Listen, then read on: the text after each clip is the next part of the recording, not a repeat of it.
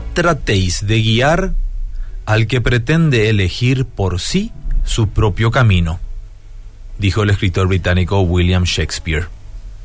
En la reflexión del día de ayer analizamos las consecuencias de las malas decisiones que tomó este hombre de la Biblia de nombre Lot. Lot, sobrino del conocido amigo de Dios Abraham.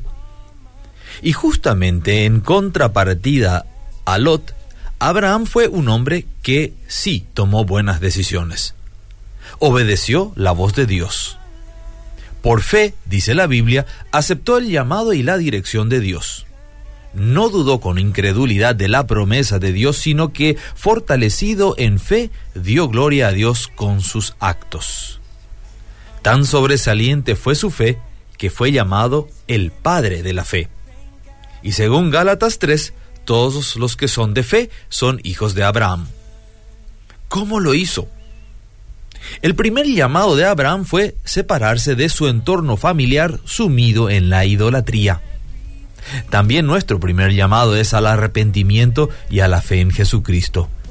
Incluye separarnos del pecado y del mundo y negarnos a nosotros mismos. Es decir, que no sean nuestros deseos personales los que dirijan nuestra senda. Requiere de nosotros una entrega completa. El fiel compromiso nos hace peregrinos y extranjeros en este mundo dominado por el Dios de este siglo, que tiene nuestros ojos cegados a la verdad. Qué significativo es analizar la convicción con la que un Abraham tomó la decisión y asume la consecuencia de abandonar la seguridad de su entorno y obedecer el llamado que recibió de Dios. Y no solo eso, sino también se puso en camino, y dice las escrituras, sin saber a dónde iba. No es que no se preocupara por el futuro, pero esa preocupación la sujetó a la disposición de avanzar confiado en que Dios sabía qué hacer. La fe verdadera cuesta. Generalmente va contra nuestros propios deseos y nuestra lógica pero trae consigo la bendición y el gozo de saber que estamos en el camino correcto.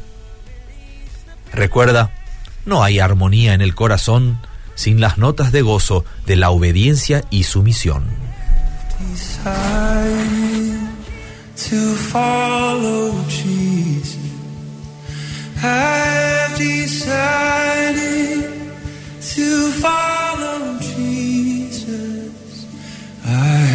Decided to follow Jesus.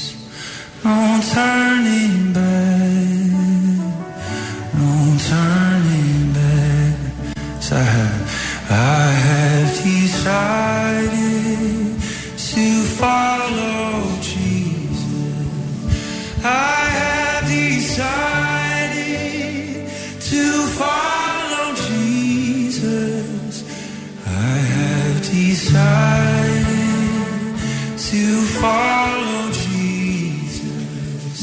No turning